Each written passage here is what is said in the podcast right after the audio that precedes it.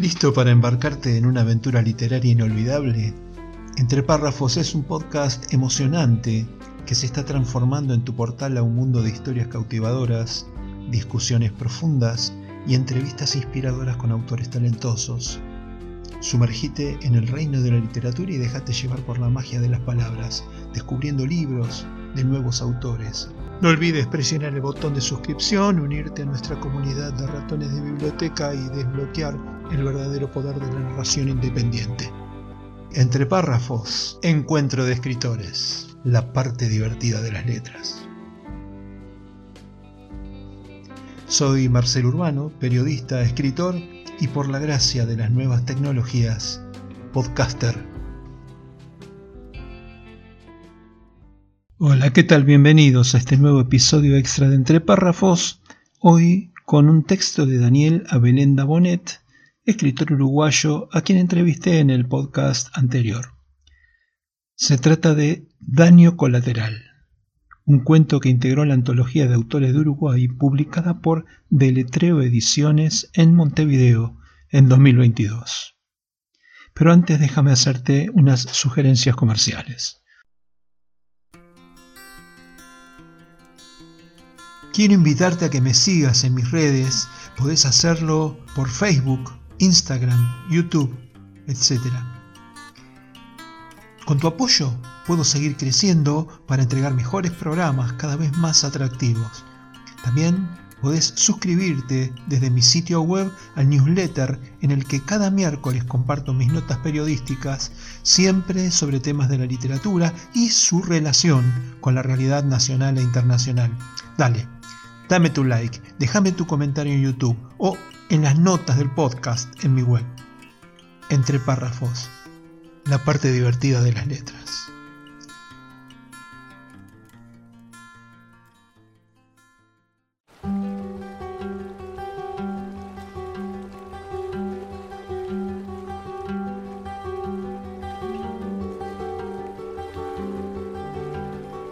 Todo comenzó con los conquistadores que invadieron estas tierras en 1573 y terminará en 2153 con una guerra sangrienta por el empobrecimiento y la privatización de los recursos naturales.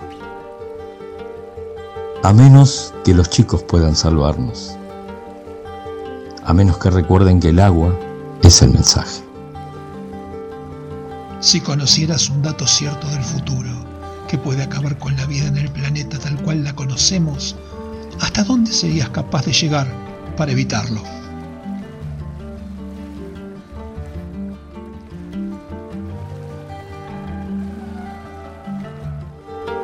Los ritos mayores del agua, la nueva novela de Marcelo Gabriel Urbano.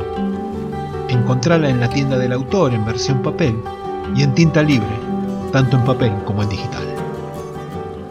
No olvides presionar el botón de suscripción, unirte a nuestra comunidad de ratones de biblioteca y desbloquear el verdadero poder de la narración independiente. Entre párrafos, encuentro de escritores, la parte divertida de las letras.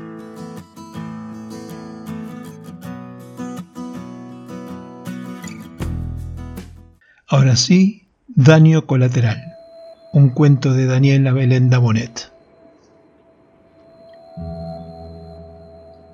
Nunca se pensará lo suficientemente mal de los seres humanos. Elías Canetti. El que me sugirió aquel terrible plan fue Rubén, que evidentemente odiaba a nuestro ex jefe tanto o más que yo. Recuerdo que estábamos en un café sobre Fernández Crespo, cerca del palacio, en una lluviosa tarde de invierno, y que lo dijo con una pasmosa tranquilidad, con su habitual cara de piedra. Y lo que me sigue sorprendiendo hasta hoy es que tampoco me inmuté ni me pareció una idea descabellada. Uno nunca termina de conocerse. Mi amigo aportó detalles y una logística digna del expertising de un agente de información e inteligencia de la dictadura. De hecho, el técnico que me indicó para que fabricara el sobrebomba era un viejo conocido suyo, que según Rubén había trabajado con los milicos desde el golpe del 73 y continuaba haciendo algunos trabajos discretos 20 años después. Un facilitador del plan era el hecho que entonces yo trabajaba en una agencia de mensajería privada y debía usar su uniforme marrón con vivos amarillos. Es importante que hagas inteligencia de sus horarios en el ministerio, dijo, en voz muy baja, mientras dejaba el pocillo de café en el plato. Entiendo. ¿A qué hora entra y sale de su oficina? Está en el quinto piso. Oficina que da a la rambla, dije, revisando mis anotaciones. Bien, tenés que observarlo dos semanas, mínimo, para confirmar su rutina. El plan es que el sobre lo reciba una secretaria y él lo abra cuando llegue, cuando esté solo en su despacho. Así no habrá daños colaterales innecesarios, me explicó. Claro, asentí. Noté que me transpiraban las manos que aferraban la Vic. Al detallar los pasos, el plan se hacía viable, real, pero el imaginarme a un tipo volando destrozado por una bomba me aflojaba las rodillas. Ok, ahora dame esa libreta que te anoto la dirección del ciego, ordenó Rubén, sacando una Parker del bolsillo interior de su traje azul. ¡Eh! Sí, dije, acercándole la libreta negra. Y decime, ¿Este hombre es ciego, de verdad? ¿Cómo va a saber armar una bomba? No seas pelotudo. Es muy miope, por eso lo llaman así. Y también para proteger su identidad. Acá tenés. Es una dirección en Parque Rodó. Yo lo llamo y después te aviso cuando podés ir a retirar el paquete. Dale, muchas gracias. Por supuesto, nunca oí hablar del ciego o como diablo se llame este tipo. Ya empezaba a transpirar bajo la camisa. Afirmativo, no tenés que hablar de esto con nadie, ni una palabra, ni esa minita que te estás cogiendo, tampoco a tus compañeros de trabajo, ni a tus amigos, si es que queda alguno, dijo con su voz chillona. Quédate tranquilo, Rubén. Y mil gracias por todo, dije. Terminé el café. Lealtad con lealtad se paga. Podés confiar en mí y sabes que soy una tumba. Además, yo también quiero verlo muerto a ese hijo de puta, disparó cuando ya salíamos a la calle. Vos espera mi llamada. Chao. Rubén se alejó bajo la llovizna gris hacia el Palacio Legislativo, donde había conseguido empleo como chofer y custodio de un diputado. Por mi parte, no había tenido tanta suerte. El ex jefe me echó como un perro de mi cargo de asesor informático, culpándome de perder un archivo que, según él, era de capital importancia para el futuro político. Jamás llegué a ver el tal archivo en mi ordenador, pero el tipo estaba tan paranoico con respecto a que cayera en manos enemigas que se ensañó. Vaya a saber qué contenía. Y me despidió sin indemnización ninguna después de tres años de fieles servicios personales. El ex jefe había recalado allí como subsecretario, una especie de premio consuelo que le había concedido el partido de gobierno ante su frustrada candidatura a diputado por Montevideo en la última elección. El tipo no entendía un carajo de los temas de la cartera, pero eso no tenía ninguna importancia, cobraba un buen sueldo y seguía en carrera política. Un encuentro fortuito con un antiguo condiscípulo mientras deambulaba en Ciudad Vieja rumbo a una entrevista laboral, me dio el dato que en una mensajería de la calle Misiones y Rincón necesitaba un personal. Le agradecí su gesto, cambié mi rumbo y fui derecho a International Courier, que quedaba a pocas cuadras de allí. Pegué onda con la mina de recursos humanos, que me entrevistó, vio mi currículum vitae, consultó con un supervisor y enseguida me tomaron para el sector informática y estar disponible como repartidor de sobres y paquetes en la ciudad. El sueldo era aceptable y con beneficios sociales, así que firmé inmediatamente el contrato, sorprendido que mi suerte hubiera tenido un vuelco tan favorable en 24 horas. Fortuna audachas iudati, pensé. Una semana después, sonó el teléfono en mi escritorio junto a la computadora. El ciego te espera hoy a las 2000 horas, Rubén usaba la terminología militar.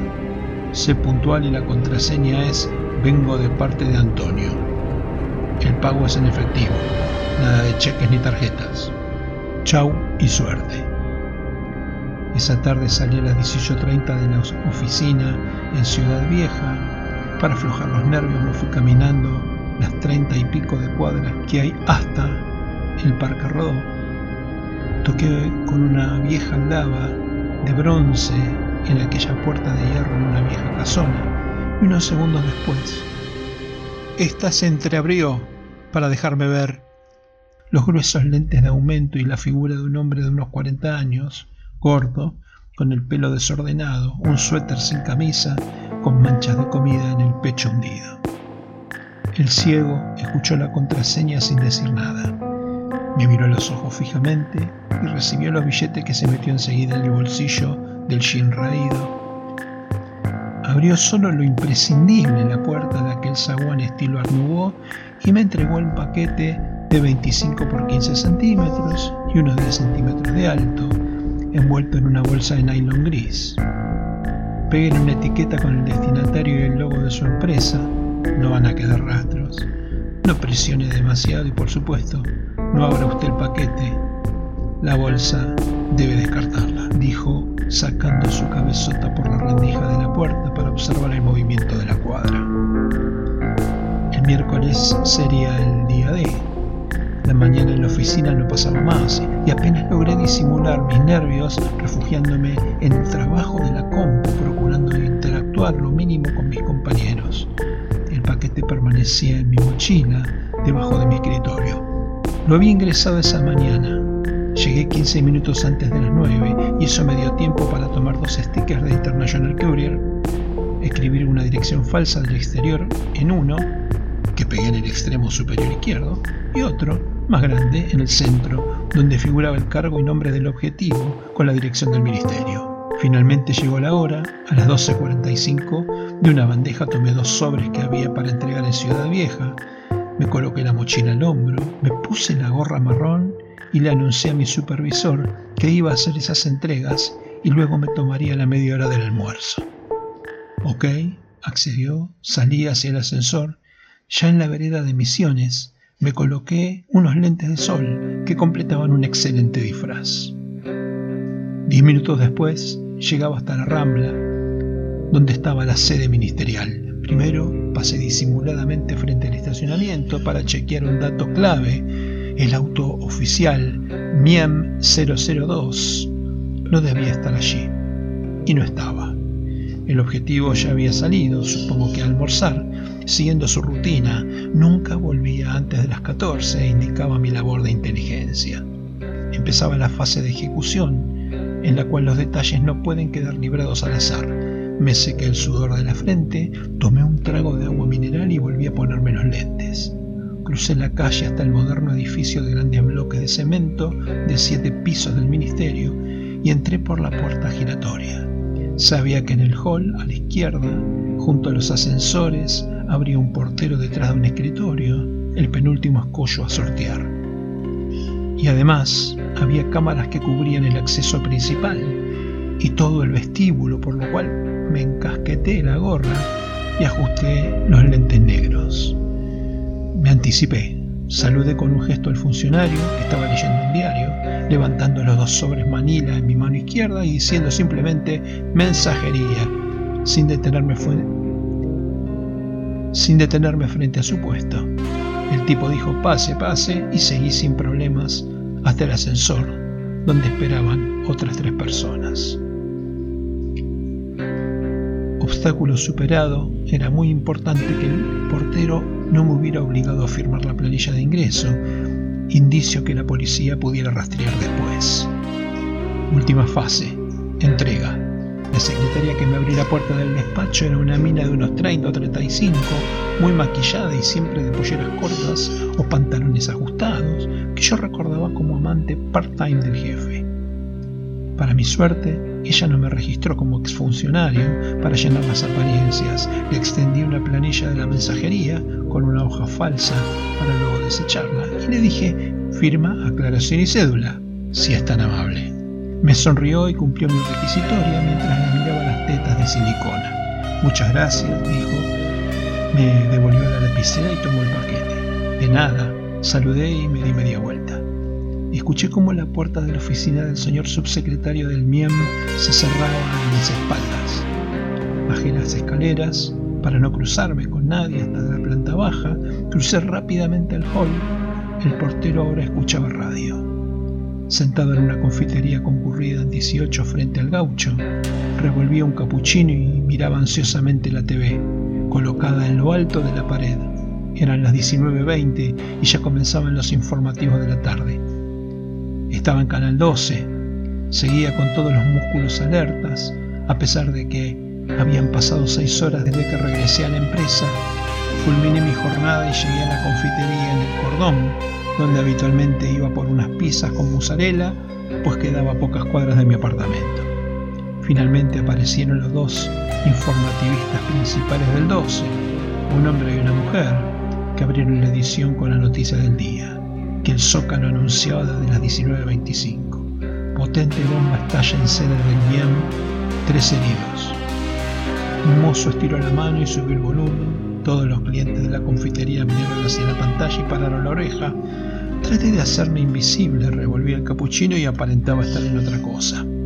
Pero obviamente grabé cada siguiente palabra de la presentadora y su colega mientras aparecían imágenes de un quinto piso ennegrecido, humeante y sin vidrios en los ventanales a la rambla, varias unidades de bomberos en plena tarea y decenas de policías manteniendo a los curiosos detrás del cordón de cintas amarillas en la vereda del edificio ministerial.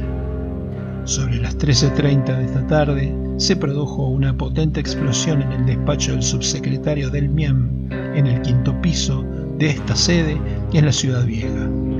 Se hizo un silencio sepulcral en toda la confitería y continuó el informativista. Como consecuencia, tres funcionarios resultaron con heridas de diversa entidad. Una mujer, secretaria personal del subsecretario, está con quemaduras graves en el CTI del Hospital Británico. Los otros dos afectados, un hombre y una mujer, resultaron con heridas que no componen en riesgo su vida y están en cuidados intermedios de impasa. La siguiente toma mostraba al jefe de bomberos frente a los micrófonos de los cinco canales de TV y varias radios de la capital. Señor jefe, ¿qué nos puede decir de la causa de esta explosión? Bien, recién estamos terminando de extinguir el incendio, la hora de la nota era 15.30, así que por ahora solo podemos descartar algunas hipótesis, dijo cauteloso. ¿Cómo cuáles? Que la explosión no fue por un escape de gas, por la sencilla razón que este edificio no posee esa conexión, se calefacciona con aparatos eléctricos y de aire acondicionado, y por la potencia de esta explosión y su foco único, no puede provenir de un cortocircuito eléctrico, explicó el jerarca. Entonces, ¿qué origen pudo tener la detonación? Bueno, según mi experiencia con una inspección primaria de los restos, me inclino a pensar por algún tipo de artefacto explosivo. Sentenció. El zócalo volvió a cambiar. Explosión del MIEM sería un atentado. El propio ministro del Interior, que estaba también en la escena, pidió a los periodistas que dejaran trabajar a los bomberos, que en el día de mañana se llamaría una conferencia de prensa para brindar toda la información. La última imagen de la noticia del día y del mes casi me hace vomitar el capuchino que había empezado a beber. Era el mismísimo subsecretario, flanqueado por el ministro, naturalmente, mi ex jefe Lucía, muy consternado por lo ocurrido, y lamentaba que tres de sus funcionarios estuvieran en el hospital y en el CTI, una de ellas, su linda secretaria todoterreno. ¿Estamos? usaba la primera persona del plural en sus declaraciones públicas, realmente angustiados por este acto de violencia inaudita He escuchado al señor jefe de bomberos y todo indica que estamos en presencia de un atentado terrorista, seguramente de los enemigos de la democracia, que creíamos habían abandonado la violencia política, pero nos hemos equivocado en nuestra buena fe republicana, dijo sin que se le moviera un pelo. Se ponía en víctima y aprovechaba para aparecer en los medios, sugiriendo que su figura era tan relevante como para que una organización se hubiera tomado el trabajo de ponerle una bomba que voló varias oficinas. Información e inteligencia investiga a terroristas en nuestro país, decía el último zócalo, antes de que viniera la pausa publicitaria. Siguió una hora de murmullos y comentarios que sobrevolaron todas las mesas, entre el estupor y el desconcierto de la gente que parecía preguntarse desde cuándo pasan estas cosas en el Uruguay. Después en el sin apuro, paciencia.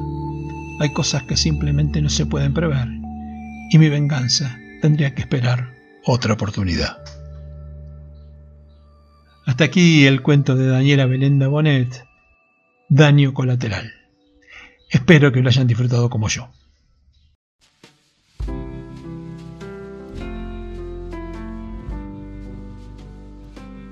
Hasta aquí, entre párrafos, Encuentro de Escritores. Un podcast emocionante sobre literatura independiente Aquí estarás descubriendo libros donde las palabras cobran vida y las emociones desbordan. Unite a nuestra comunidad y descubrí la magia de la literatura en cada episodio.